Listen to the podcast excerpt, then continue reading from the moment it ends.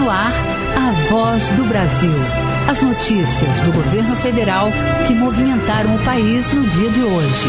Olá, boa noite. Uma boa noite para você que nos acompanha em todo o país. Sexta-feira, 5 de junho de 2020. E vamos ao destaque do dia: garantir que crianças recebam a merenda escolar mesmo sem aulas. O governo repassa mais 375 milhões de reais para que estados e municípios distribuam alimentos a estudantes. Márcia Fernandes. Para que os alimentos cheguem a quem mais precisa, o governo federal adaptou a legislação. Já foram registradas entregas de kits de alimentação escolar em todas as regiões do país.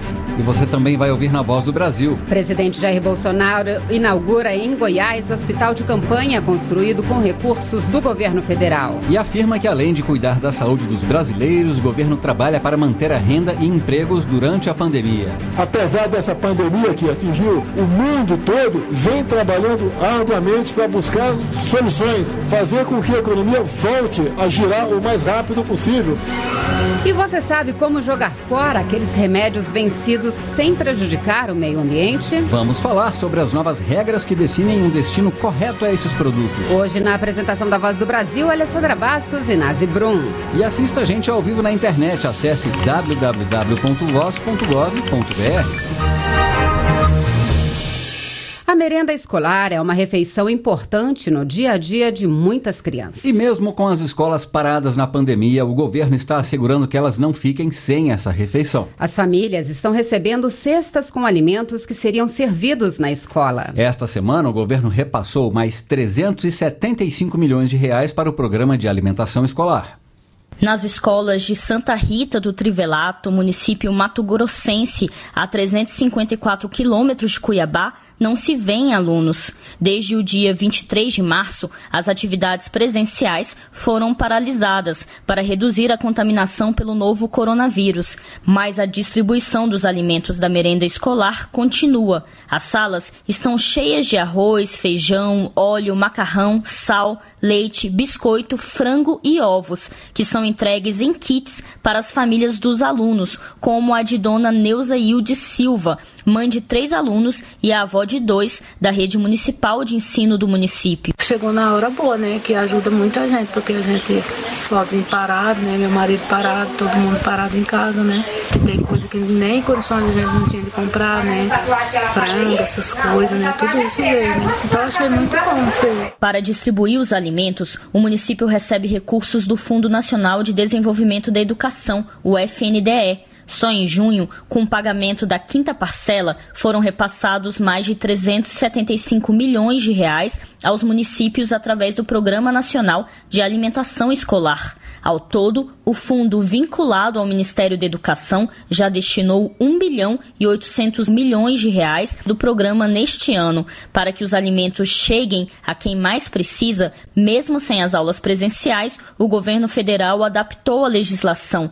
Já foram registradas entregas de kits de alimentação escolar em todas as regiões do país. Em Santa Rita do Trivelato, o foco são os mais carentes, beneficiários do Bolsa Família, como explica a assessora pedagógica do município, Selma Regina dos Santos. Muitos dos nossos alunos têm como refeição principal a merenda escolar. Mais de 140 cestas básicas já foram entregues até esse momento. Santa Rita do Trivelato tem cerca de 3.400 habitantes e cerca de 650 alunos da rede pública. O secretário municipal de educação do município, Paulo Madison, explica que essa ajuda é fundamental para as famílias conseguirem cumprir as medidas de isolamento para evitar o contágio por coronavírus. Muitas das vezes deparamos com pessoas que estão desempregadas, muitas das vezes as crianças que estão sendo atendidas é a única refeição que eles possuem é a alimentação na unidade escolar. O Programa Nacional de Alimentação Escolar tem como objetivo oferecer alimentação a estudantes de todas as etapas da educação básica pública. Com isso, contribui para o crescimento e o desenvolvimento, a aprendizagem, rendimento escolar e a formação de hábitos alimentares saudáveis. O programa atende diariamente mais de 40 milhões de estudantes em cerca de 150 mil escolas de todo o país. Reportagem Márcia Fernandes. Quase todo mundo tem aquela caixinha em casa com remédios para gripe, estômago, dor de cabeça. É, Alessandra, e muitas vezes os medicamentos acabam vencendo e são descartados no lixo comum. Hoje, no Dia Mundial do Meio Ambiente, o presidente Jair Bolsonaro assinou o decreto que vai dar um fim adequado a esses produtos. Agora, a população vai poder descartar os remédios sem uso na própria farmácia. E as empresas farmacêuticas serão responsáveis por dar, por dar um destino correto a eles sem agredir a natureza. As caixas de medicamentos já ocupam bastante espaço na casa da Ana Paula Fernandes. As crises constantes de alergia obrigam a assistente administrativa a comprar diferentes produtos para tratar das crises. Mas, quando sobram remédios, Ana Paula não sabe como descartar. Acaba que o remédio ele fica muito tempo guardado e ele acaba vencendo porque não é, não é sempre que eu preciso usar. E eu realmente não sei onde eu tenho que descartar ele e eu acabo descartando no lixo mesmo. E o que fazer com sobras de remédios e medicamentos? Foi o que definiu nesta sexta-feira um novo decreto assinado pelo presidente Jair Bolsonaro que institui a política reversa de medicamentos no Brasil. Agora, a população vai poder descartar remédios vencidos ou em desuso nas farmácias e drogarias de todo o país. O objetivo é dar um destino correto a esses itens, protegendo o meio ambiente e a saúde da população. Segundo o decreto, as farmácias terão de disponibilizar o local para descarte a cada 10 mil habitantes. A nova política foi discutida com o setor e vai contribuir para o destino dos resíduos sólidos no Brasil, como explica o ministro do Meio Ambiente, Ricardo Salles. A população poderá levar o medicamento usado, aquele medicamento vencido que está lá escanteado, está num canto de uma gaveta, ele poderá devolver na farmácia em que ele vai normalmente. Ele entrega o medicamento, a cadeia toda se mobiliza para dar a destinação correta. Isso é uma conquista muito grande, especial porque todo o setor está de acordo. Todos se dedicaram a construir uma proposta que representa realmente o que há de melhor. Pelo decreto, toda a cadeia produtiva do ramo farmacêutico está envolvida no processo. Os remédios descartados nas farmácias serão recolhidos pelas empresas distribuidoras, que devem fazer o transporte até destinação ambientalmente correta. Entre as opções estão incineradores, processadores e aterros especiais. O presidente da Associação Brasileira do Atacado Farmacêutico, Oscar Yasbeck Filho, disse que o novo modelo é eficiente e vai beneficiar milhões de brasileiros. Enfim, chegamos a um consenso, validado pelo Ministério do Meio Ambiente, no qual todos os elos da cadeia produtiva deverão assumir sua parcela de responsabilidade. De início, mais de 120 milhões de brasileiros poderão descartar os resíduos de medicamentos domiciliares de forma prática, sem dificuldades, nas farmácias e drogarias do país, até a destinação final, ambientalmente adequada, diminuindo a possibilidade de que o próprio processo gere mais danos ao meio ambiente. E além de ter o local para descarte de medicamentos, as farmácias vão manter um profissional à disposição para tirar dúvidas dos consumidores. É o que explica o diretor do Sindicato do Comércio Varejista de Produtos Farmacêuticos do Distrito Federal, Erivan Araújo. As drogarias já vão entrar com essa parte do espaço, além do profissional farmacêutico que nós temos em cada drogaria, para tirar qualquer dúvida ali ao consumidor na hora de fazer esse descarte. E mais um detalhe é que as drogarias elas teriam que informar toda vez que for recolhido esse material quanto foi a quantidade recolhida pelas distribuidoras. No prazo de dois anos, todas as capitais do Brasil e os municípios com população superior a 500 mil habitantes serão contemplados com os pontos de coleta. E em até cinco anos, os municípios com população superior a 100 mil moradores. Reportagem Daniele Popov. E mais cedo, o presidente Jair Bolsonaro foi até Águas Lindas de Goiás para inaugurar o primeiro hospital de campanha construído com recursos do governo federal para tratamento de pacientes com coronavírus. O presidente destacou que o governo trabalha para manter a renda dos brasileiros durante a pandemia e que espera uma retomada da economia.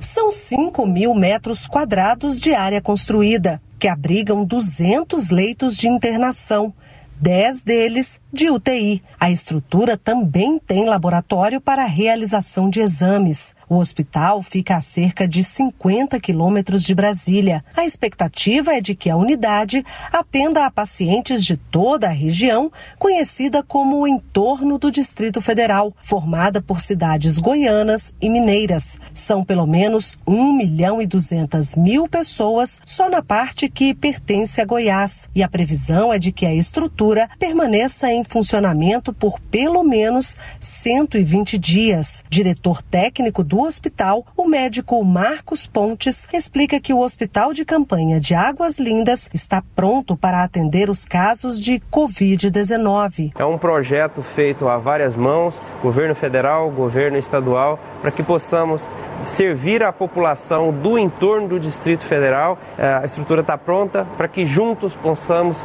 enfrentar a Covid-19. Este é o primeiro hospital de campanha construído pelo governo federal. Foram investidos 10 milhões de reais nas obras, que começaram no início de abril. O governo de Goiás, gestor da unidade, vai empregar 263 profissionais, entre médicos, enfermeiros e fisioterapeutas. Durante a inauguração, o governador de Goiás, Ronaldo Caiado, falou sobre os investimentos em saúde do governo federal no estado. Já investiu aqui em todo o estado de Goiás, já em vários hospitais.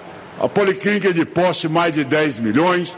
O primeiro hospital na cidade de Lusiânia, já com 10 leitos de UTI instalados ali. Nós temos aqui o Hospital de Campanha de Águas Lindas. Esses são os investimentos feitos pelo governo federal. O presidente Jair Bolsonaro conheceu as instalações do Hospital de Campanha e, durante o discurso, falou sobre as medidas do governo para garantir a renda dos brasileiros durante o período da pandemia. Nós sabemos que 38 milhões de informais tiveram sua renda reduzida a quase zero. Também os pessoal, o pessoal formal com carteira de trabalho, uma parte considerável, não, não, precisamos, não precisamos o número ainda, é perder o seu emprego. Outros tiveram que renegociar uma redução de salário. E só não foi maior a quantidade de empregados que o governo federal num programa de atendimento a micro e pequenas empresas, pagou um complemento para manter o trabalhador lá. Então a gente espera que essa, a roda da economia volte a funcionar o mais rapidamente possível. O hospital começa a funcionar com 60 leitos e só serão atendidos os pacientes encaminhados por outras unidades de saúde.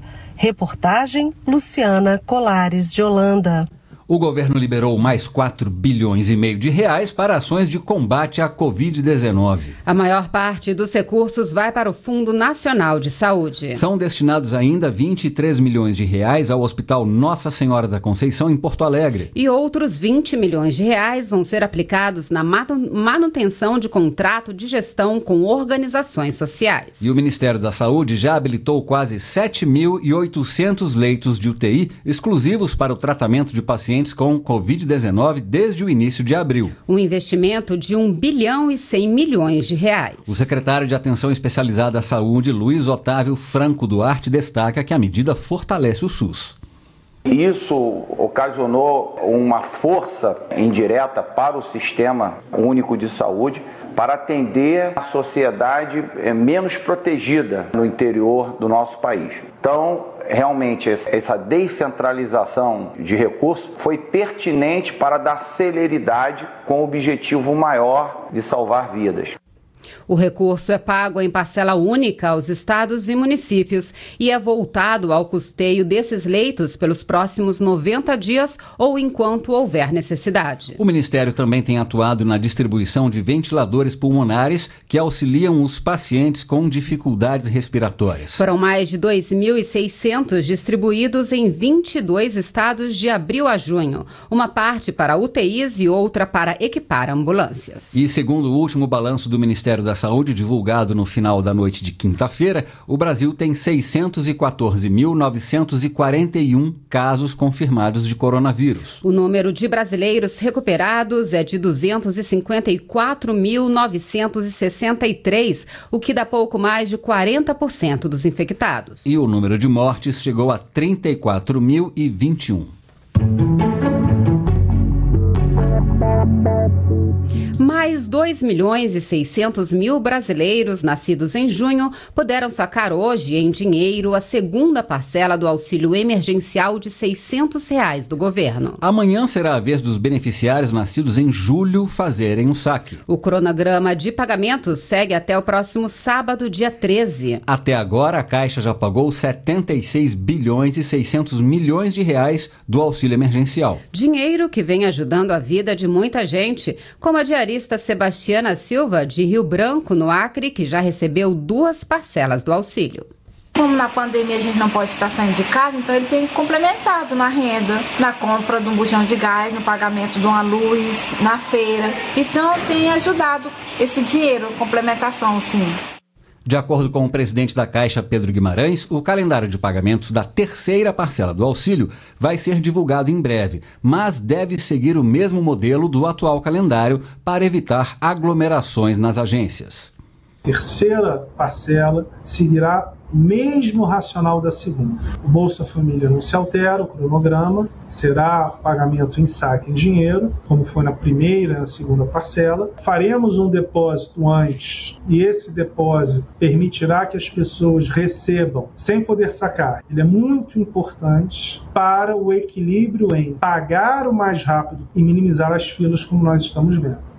De acordo com a Caixa, as regiões Nordeste e Sudeste receberam as maiores quantias do auxílio, mais de 27 bilhões de reais cada uma. Já a região Centro-Oeste demandou a menor quantia do auxílio, 5 bilhões e 400 milhões de reais. E quem está recebendo o auxílio emergencial agora pode comprar botijões de gás com o cartão virtual da Caixa. Os beneficiários já podiam usar o pagamento digital em supermercados, farmácias e postos de gasolina. Para comprar o gás, basta seguir o mesmo procedimento. Acesse o aplicativo Caixa Tem e selecione a opção Pagar na maquininha. A câmera do celular vai abrir e aí é só apontar para o quadrado que aparece na máquina do cartão. Além de evitar filas e aglomerações, pagar com o aplicativo dispensa o contato físico nas lojas. O Caixa Tem já movimentou mais de 2 bilhões e 600 milhões de reais em transações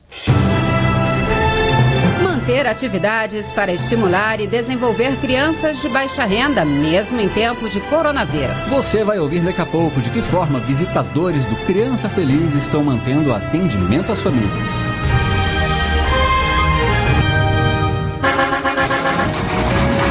Minuto do Caminhoneiro. Caminhoneiros de todo o país estão recebendo ajuda de instituições e do governo para se protegerem do coronavírus. Na semana que vem vão ser realizados testes de graça para detectar a doença entre caminhoneiros autônomos, motoristas profissionais do transporte rodoviário de cargas, e motoristas e cobradores do transporte coletivo. São 30 mil testes que podem ser feitos em postos da Polícia Rodoviária Federal, em terminais de cargas e de passageiros, pontos de paradas em rodovias e em unidades do SEST Senat de todo o Brasil. O presidente dos Conselhos Nacionais do SEST e do Senat, Vander Costa, explica que os caminhoneiros também vão receber orientações de saúde. Durante as abordagens, os profissionais do transporte também receberão orientações de prevenção da doença e de higienização das mãos e dos veículos, além de máscaras de tecidos reutilizáveis. A iniciativa do CS Senat é também uma forma de contribuir com as políticas públicas que estão sendo adotadas pelo governo federal e governos estaduais no controle da pandemia no país. Para conferir os locais onde você pode fazer o teste, basta acessar a página do SEST Senat na internet, em sestsenat.org.br. Já a CNTA, a Confederação Nacional dos Transportadores Autônomos, está distribuindo máscaras de tecido para a categoria. O presidente da Confederação, Dilmar Bueno, falou que essa iniciativa protege os profissionais que estão garantindo o abastecimento do país assim como eles asseguram o abastecimento das empresas que podem estar em operação, bem como a alimentação para todos nós, eu acho que é a responsabilidade de todos dar o máximo de segurança para que eles exerçam essa profissão. O diretor do Departamento de Gestão e Projetos Especiais da Secretaria Nacional de Transportes Terrestres do Ministério da Infraestrutura, Guilherme Bianco, fala do apoio do governo nestas ações. Esse trabalho permite observar que possuímos instituições fortes e temos um governo cuidando do bem-estar de cada um de vocês, caminhoneiros, em especial nesse momento de crise em que estamos vivendo. E é neste momento que contamos com vocês, caminhoneiros, que estão junto com os outros profissionais de transporte na linha de frente para ajudar a população brasileira.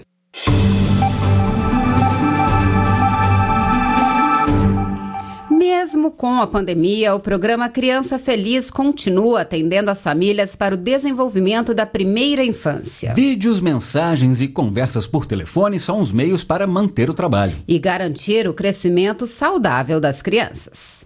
Em tempos de pandemia, o programa Criança Feliz teve que ser reinventado. As ferramentas digitais se tornaram parceiras essenciais dos visitadores, que passaram a usar vídeos e conversas por internet para manter o atendimento socioassistencial às famílias. O município de Pacajá, no Pará, é um dos exemplos de inovação. As atividades para 150 famílias passaram a ser à distância, como explica a secretária de Assistência Social de Pacajá, Poliana Locke. Foram criadas estratégias de acompanhamento remoto, com atendimento por meio dos grupos de WhatsApp, nós criamos um grupo de cuidadores e cuidadoras, vídeos educativos, estamos mandando materiais para casa das famílias, lógico, devidamente higienizados, para que eles possam reproduzir com as crianças as atividades que os visitadores estão propondo. A tecnologia ela tem nos ajudado a nos aproximar das famílias. Desde o início da pandemia, os visitadores escrevem as orientações e passam via WhatsApp para pais ou responsáveis. Após o fim do exercício, os pais relatam como foi e tiram dúvidas. Em todo o país, 2.941 cidades recebem recursos do governo federal para que as famílias não fiquem desassistidas, como afirma a secretária nacional de promoção do desenvolvimento humano do Ministério da Cidadania, Eli Hassawa. Nessa situação onde o estresse ele é muito maior e as preocupações com relação à renda, ao convívio muito intenso devido ao isolamento social, este atendimento mais do que nunca se torna essencial, prioritário. E é por isso que o programa propôs então que nos municípios onde a visita não pode acontecer presencialmente, ela pudesse acontecer de forma remota através de WhatsApp, de vídeos, de orientações e de contato telefônico. Nas famílias que não têm acesso a celulares e outras tecnologias, as visitas dos agentes às residências continuam, mas com observação das regras de higiene e de distanciamento, além das atividades oferecidas para a promoção do desenvolvimento infantil e familiar os visitadores orientam ainda sobre os cuidados necessários para evitar a contaminação pelo coronavírus. Reportagem Cleide Lopes. Reforço escolar, alimentação, esportes, teatro, dança, tudo para afastar as crianças e adolescentes da violência e combater a pobreza. Estamos falando do programa Forças no Esporte, uma parceria entre os Ministérios da Defesa e da Cidadania, que oferece em quartéis de todo o país atividades para 30 mil crianças e adolescentes no turno contrário às aulas. Em função da pandemia, as aulas estão suspensas, impedindo que as crianças recebam as refeições durante as atividades. Por isso, as famílias dos jovens atendidos pelo programa estão recebendo kits de alimentação para levar para casa. Hoje, 50 famílias do Distrito Federal receberam os kits. Vitória, de 10 anos, é uma das beneficiárias. Ela e a mãe, Cassandra Castro Dutra, foram receber o kit e falaram sobre a ajuda sempre ajuda, né? Porque nós temos um consumo mensal, vai diminuir o gasto.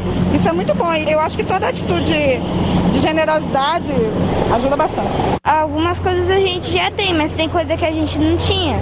Então isso foi muito legal. Muita gratidão. Durante a entrega dos alimentos, o ministro da Cidadania, Onix Lorenzoni, anunciou a transferência de mais recursos para o programa Forças no Esporte e o aumento no número de crianças beneficiadas ampliar para 40 mil, já era o projeto desse ano. Nós eh, dificilmente vamos poder atingir esse índice esse ano, vamos nos esforçar muito ao longo do segundo semestre e o nosso objetivo vai ser propor ao governo que a gente possa ampliar ainda mais o número de crianças participantes, se possível, passando de 40 para 50 mil, já prevendo o próximo ano, o que vai significar, obviamente, a necessidade de mais recursos. Essas foram as notícias do governo federal. Uma realização da Secretaria Especial de Comunicação Social da Presidência da República. Com produção da empresa Brasil de Comunicação. Fique agora com as notícias do Poder Judiciário e do Congresso Nacional. Uma boa noite, um bom fim de semana. Uma boa noite para você e até segunda.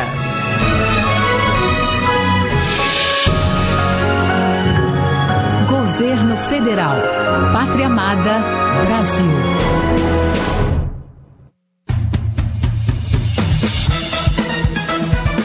Você vai ouvir agora notícias do Poder Judiciário.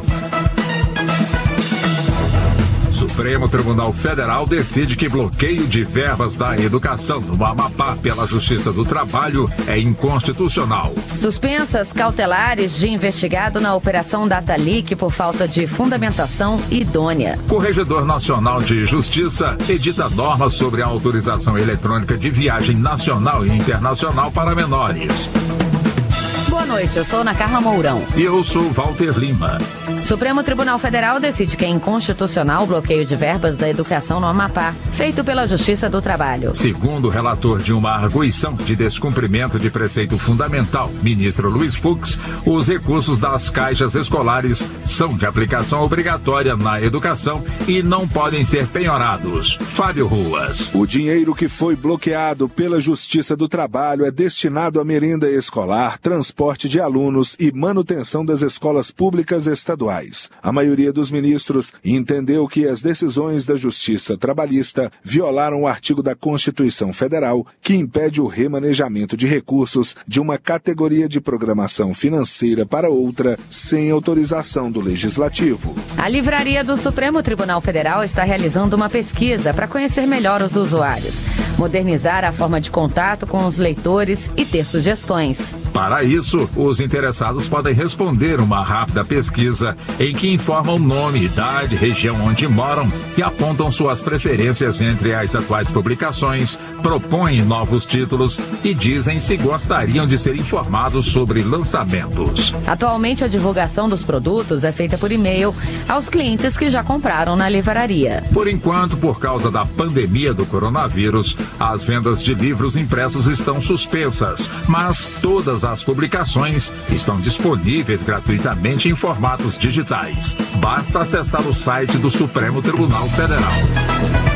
Corregedor Nacional de Justiça edita norma sobre autorização eletrônica de viagem nacional e internacional para menores. Humberto Martins considerou consulta feita pelo Ministério da Mulher, da Família e dos Direitos Humanos sobre possibilidade de usar a tecnologia de selo digital para conferir a autenticidade das autorizações de viagens de crianças e adolescentes. Carlos Ribeiro. O corregedor também considerou a edição de um provimento que regulamentou em todo o território território nacional a expedição de atos notariais eletrônicos por meio do e-notariado. A emissão da declaração de autorização de viagem será feita exclusivamente por intermédio desse sistema. O Superior Tribunal de Justiça suspendeu medidas cautelares impostas a um investigado na Operação Data Leak, que apurou o vazamento ilícito e a comercialização de dados sigilosos do INSS, Instituto Nacional do Seguro Social. O homem é acusado de praticar crimes de invasão de dispositivo informático informático, corrupção passiva e organização criminosa.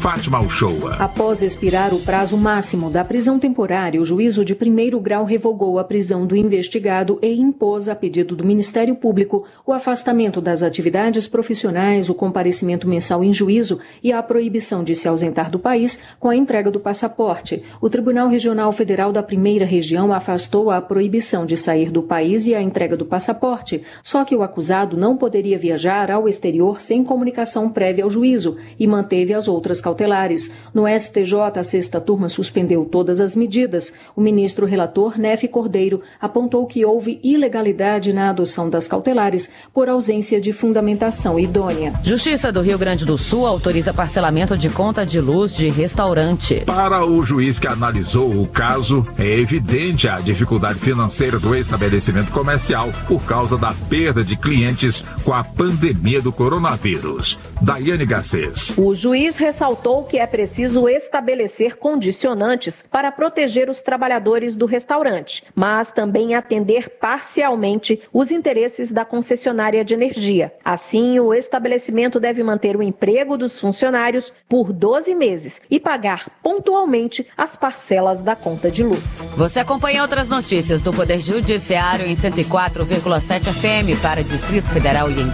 e também pela internet. Acesse www.radiojustiça.jus.br. Siga pelo Twitter. twitter.com.br Justiça. Acesse ainda o portal de notícias do Supremo Tribunal Federal, stf.jus.br. Boa noite. Bom fim de semana e até segunda-feira. Notícias do Poder Judiciário, uma produção da Rádio Justiça, Supremo Tribunal Federal.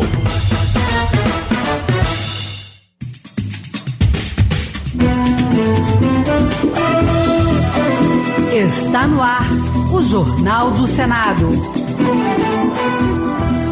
Eu sou Alexandre Campos e estes são os destaques de hoje do Jornal do Senado, que começa agora. No Dia Mundial do Meio Ambiente, Fabiano Contarato critica a política do governo para o setor. Segue para a sanção projeto que garante auxílio financeiro a instituições de acolhimento de idosos. Leila Barros defende derrubada de veto ao pagamento de auxílio emergencial aos profissionais do esporte. Boa noite. O presidente da Comissão de Meio Ambiente, senador Fabiano Contarato, da Rede Sustentabilidade do Espírito Santo, criticou a política ambiental do governo. Ele fez uma reflexão sobre a situação ambiental do país no Dia Mundial do Meio Ambiente, celebrado nesta sexta-feira. Reportagem de Ara Farias Borges. Ao fazer um balanço da situação ambiental no país, o presidente da Comissão de Meio Ambiente, senador Fabiano Contarato, da Rede Sustentabilidade do Espírito Santo, criticou as decisões do governo que comprometem o meio ambiente. Estamos presenciando um verdadeiro desmonte na área ambiental. O meio ambiente está sendo vilipendiado com condutas negacionistas no comportamento do governo federal que acabou com a Secretaria de Mudanças Climáticas, que acabou com o plano de combate ao desmatamento, que acabou com o Departamento de Educação Ambiental. É um governo que criminaliza ONGs. Funcionários do IBAMA e ICMBio sofrem por assédio moral. A população indígena está sendo dizimada. Contarato também criticou a liberação de mais de 500 novos agrotóxicos em 2019, bem como a posição do ministro do Meio Ambiente de flexibilizar a legislação ambiental, o que incentiva a grilagem e compromete a sustentabilidade e a vida e seguiu para a sanção presidencial o projeto aprovado pelo Senado que destina auxílio financeiro emergencial a instituições para acolhimento de idosos. O dinheiro será utilizado para o enfrentamento ao novo coronavírus. Repórter Regina Pinheiro. Instituições de longa permanência para idosos que não possuam fins lucrativos serão beneficiadas com auxílio financeiro para combater a Covid-19 projeto da Câmara destina o total de até 160 milhões de reais para ser distribuído pela União entre instituições inscritas nos conselhos municipais ou estaduais da pessoa idosa, nos conselhos municipais, estaduais ou nacional de assistência social ou no Conselho Nacional dos Direitos da Pessoa Idosa. O relator no Senado, José Maranhão, do MDB da Paraíba, apresentou voto favorável alertando que a população idosa é uma das mais afetadas pela pandemia. A pandemia Covid-19 afeta exatamente mais e mais gravemente a população idosa, com resultados dramáticos O auxílio emergencial servirá para aquisição de materiais e equipamentos para segurança e higiene dos funcionários e idosos, compra de medicamentos e adequação de espaços para o isolamento de pacientes com casos suspeitos ou sintomas leves. A proposta de apoio às lives será reapresentada após ficar de fora do auxílio para a cultura aprovado ontem pelo Senado.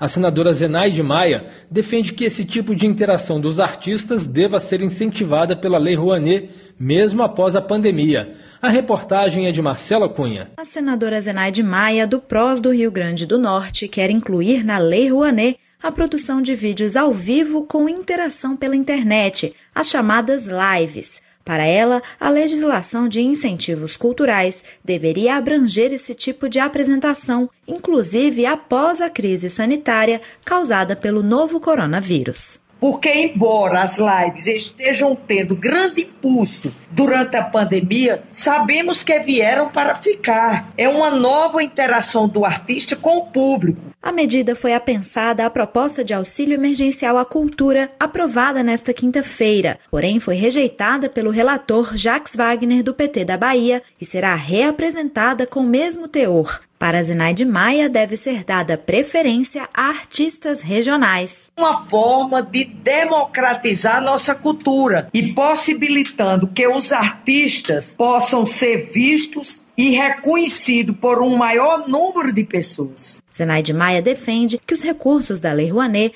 podem ampliar a diversidade dos artistas que conseguem produzir uma live de qualidade. Também preocupada com os efeitos da pandemia nos mais diversos setores, a senadora Leila Barros, do PSB do Distrito Federal, defendeu a derrubada do veto presidencial ao dispositivo legal que previa o pagamento de auxílio emergencial para os profissionais do esporte.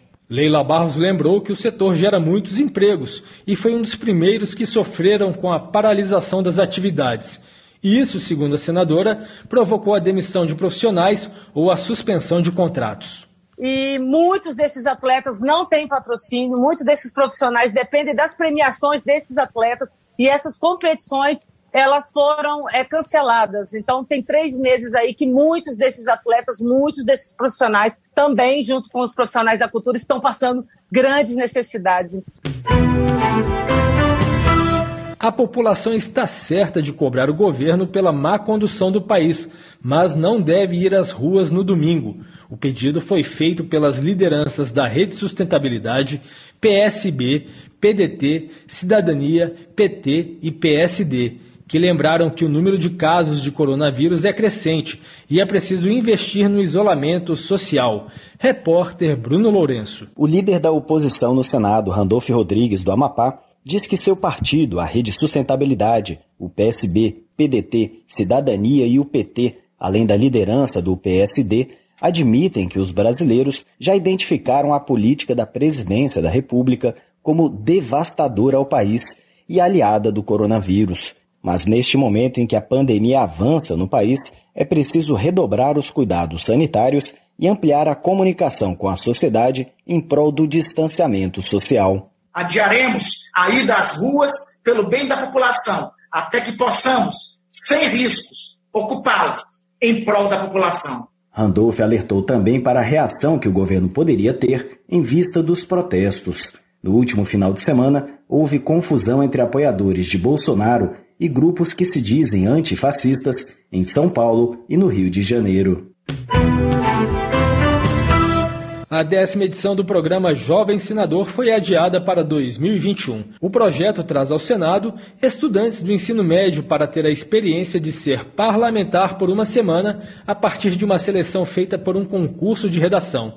A reportagem é de Rodrigo Rezende. A décima edição do programa Jovem Senador, que aconteceria em 2020, foi adiada para 2021 em função da pandemia do coronavírus. A diretora da Secretaria de Comunicação Social do Senado Federal, Érica Seolim, aponta que o cenário ainda é de incertezas para eventos como o Jovem Senador. Nós adiamos as comemorações para 2021 para que o adolescente que ganhar concurso de redação possa realmente vir a Brasília exercer a sua cidadania, aprendendo sobre a vida parlamentar, a convivência política no Congresso Nacional. Essa aproximação para nós é muito importante e nós prezamos para que ela aconteça da melhor forma possível e por isso o projeto foi adiado para 2021. Para acompanhar as notícias sobre o programa, acesse o site senado.leg.br barra Jovem Senador.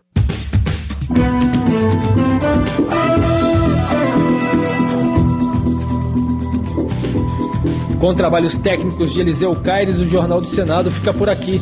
Acompanhe agora as notícias do Tribunal de Contas da União e da Câmara dos Deputados. Boa noite, um bom fim de semana.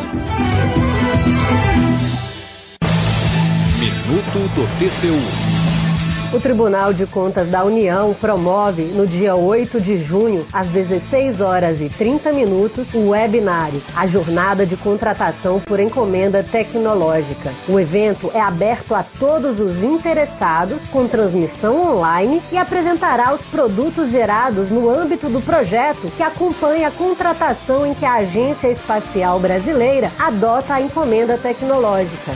A encomenda tecnológica é um instrumento de compra pública que se caracteriza pelo estímulo à inovação nas empresas. Por meio dela, órgãos ou entidades da administração pública podem contratar serviços de pesquisa, desenvolvimento e inovação para a solução de problemas técnicos ou obtenção de produtos. Para fazer sua inscrição, acesse www.tcu.gov.br. TCU Fiscalização a serviço da sociedade.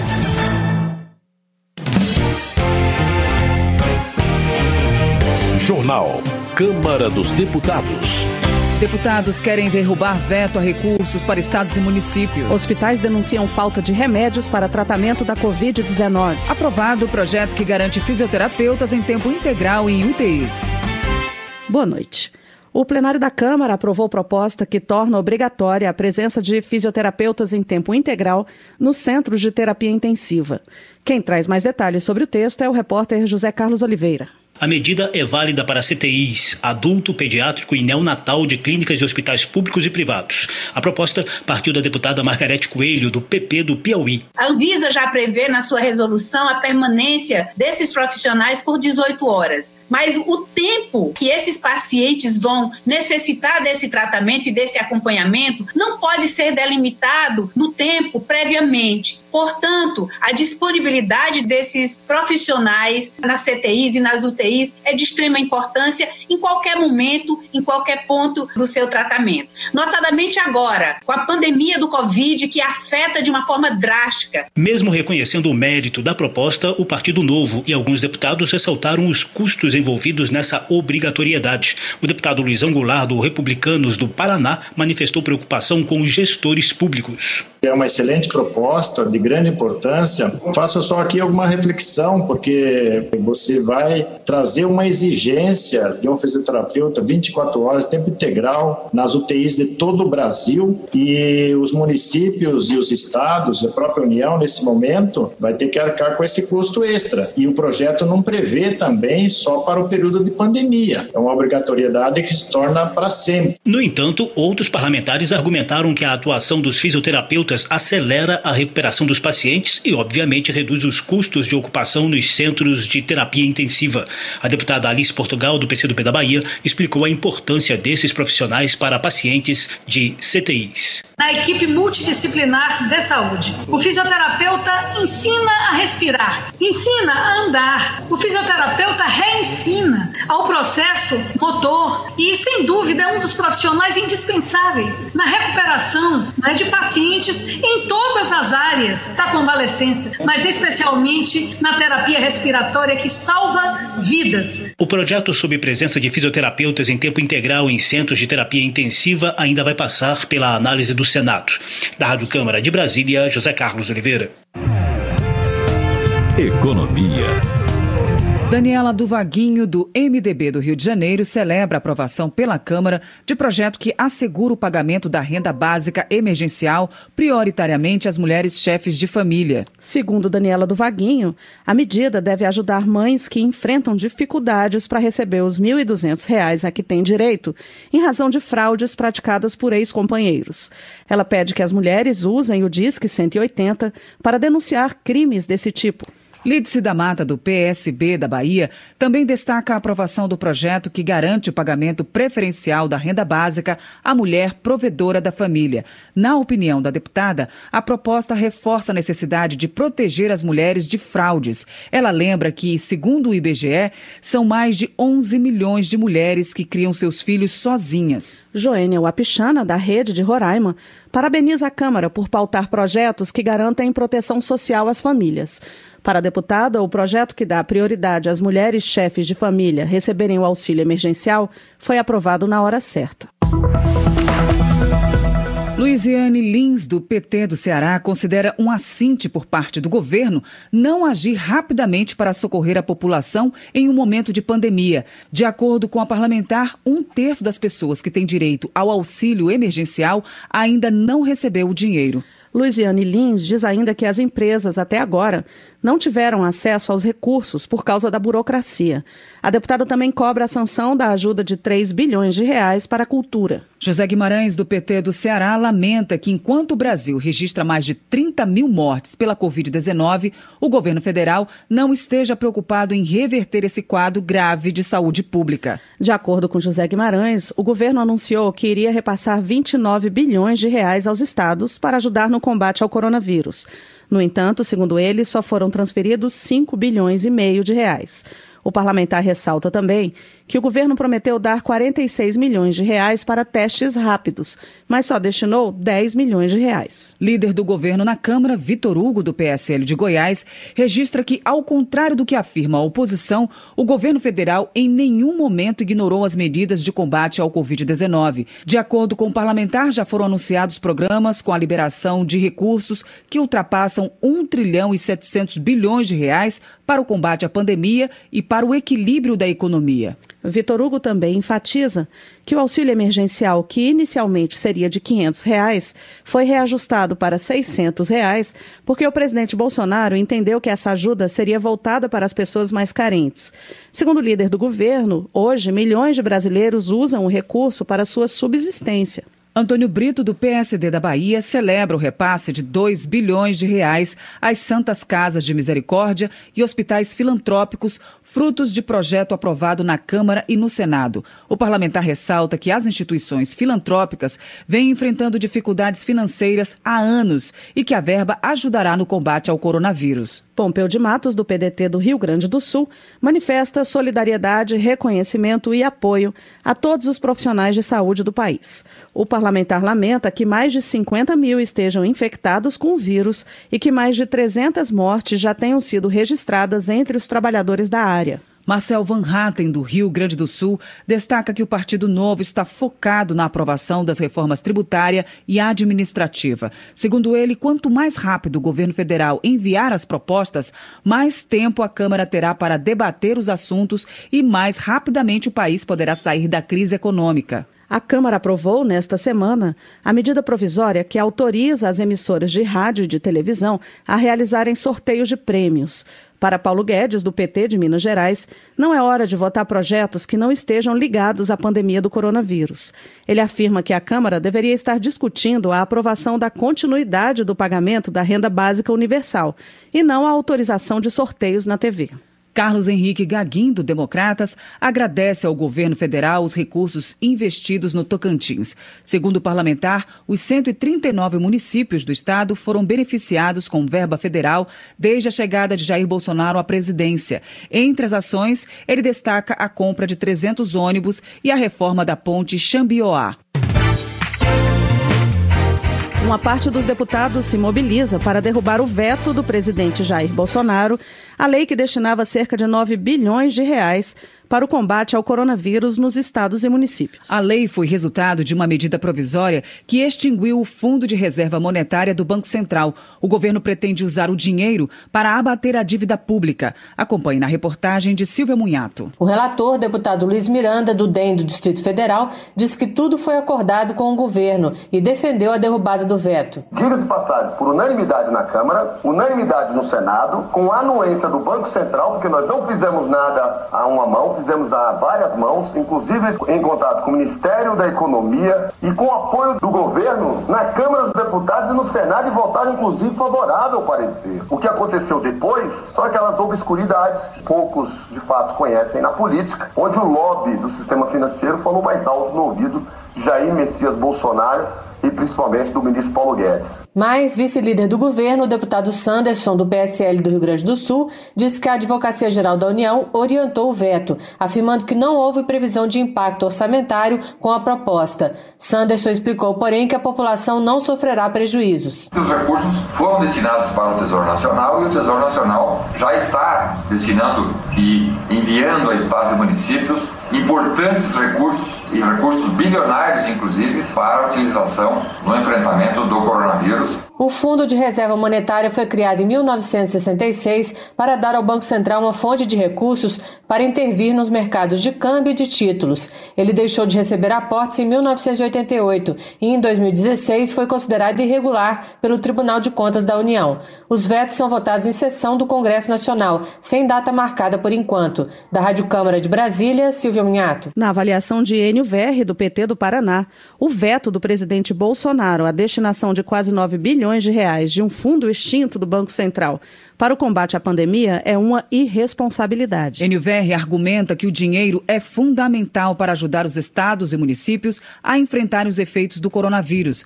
O deputado entende que a decisão de destinar os recursos para o caixa do governo prova que Bolsonaro e o ministro da Economia, Paulo Guedes, colocam o equilíbrio fiscal à frente da vida das pessoas. Coronavírus. Evite o contágio. O coronavírus provocou mudança de rotina das pessoas. Por isso, é importante conversar e explicar às crianças o que está acontecendo.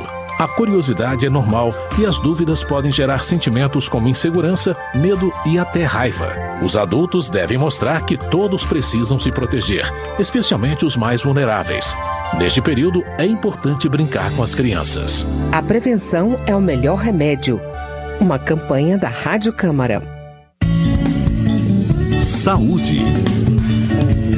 Representantes das redes pública e privada de saúde trouxeram para os integrantes da Comissão Externa de Combate ao Coronavírus dados que mostram desabastecimento de remédios para sedação e bloqueadores musculares, essenciais para o tratamento da Covid-19 nas unidades de terapia intensiva.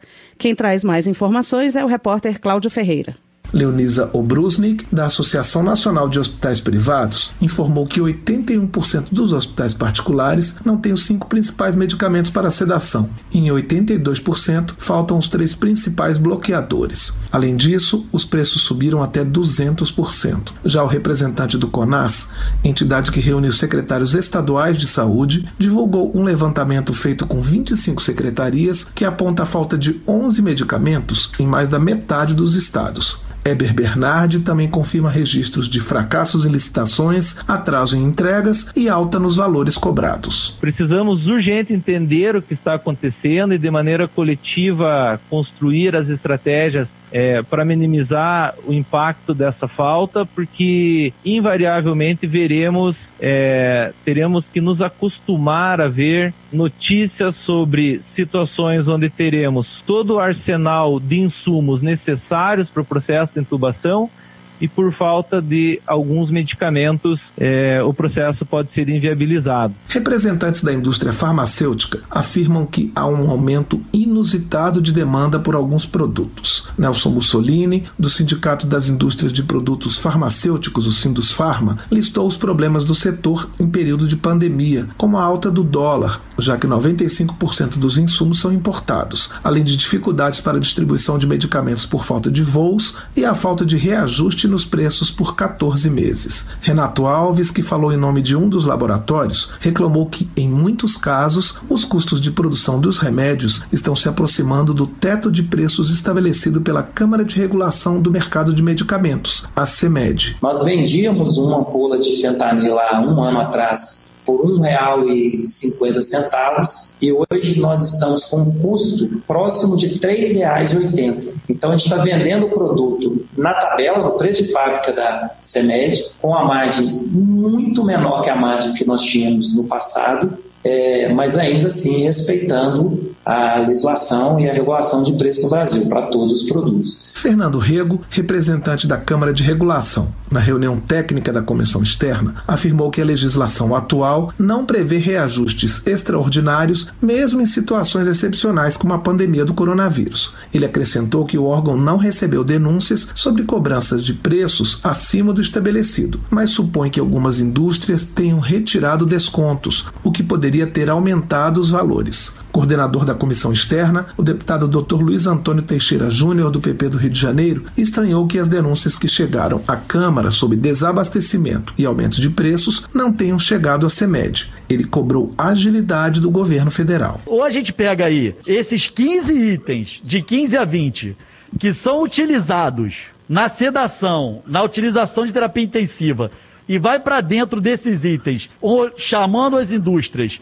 e os distribuidores, e a gente entendendo, essa média vai dentro desse assunto, não é o restante do mercado todo, com milhares de itens. São esses itens aqui que os gestores públicos não querem comprar, porque não querem assinar porque os preços que as distribuidoras estão ofertando estão superiores. Durante a reunião, Andrei Vilas Boas de Freitas, da Secretaria Nacional do Consumidor, sugeriu a possibilidade da revisão de preços em situações emergenciais. Já Jean-Luca Lorenzon, secretário de Acompanhamento Econômico do Ministério da Economia, informou que, se for solicitada, a pasta pode incluir os principais remédios para o tratamento da Covid-19 num sistema de controle de produtos críticos. Os integrantes da comissão externa também sugeriram um projeto de lei que isente de impostos estes medicamentos, além de uma investigação sobre os preços praticados pelas distribuidoras junto a hospitais públicos e privados. Da Rádio Câmara de Brasília, Cláudio Ferreira.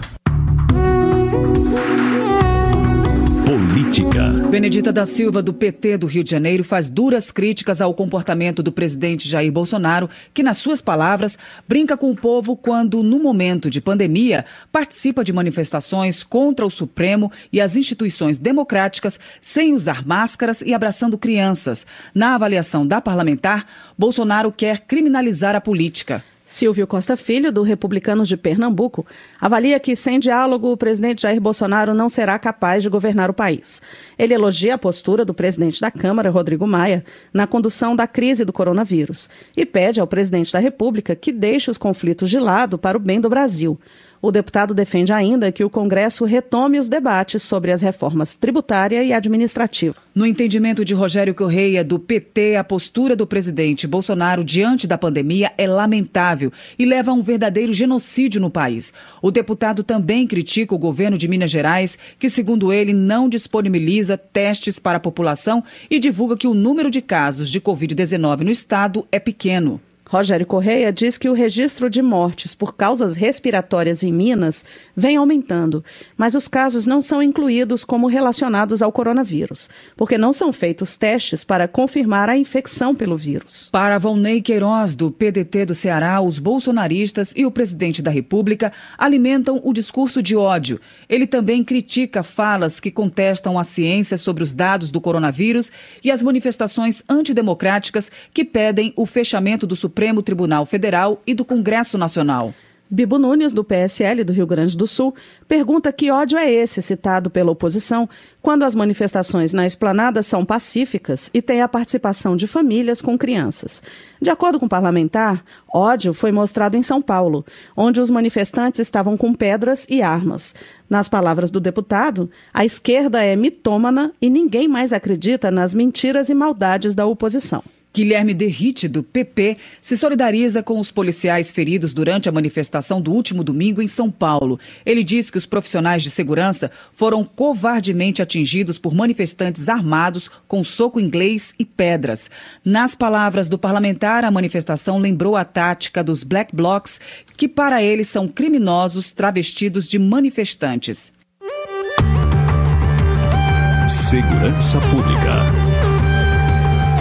Deputados da bancada da Segurança Pública se reuniram com o ministro da Justiça e da Segurança Pública, André Mendonça, e com o ministro da Secretaria-Geral da Presidência da República, Jorge Antônio de Oliveira, para discutir a transformação da Secretaria Nacional de Segurança Pública em um ministério.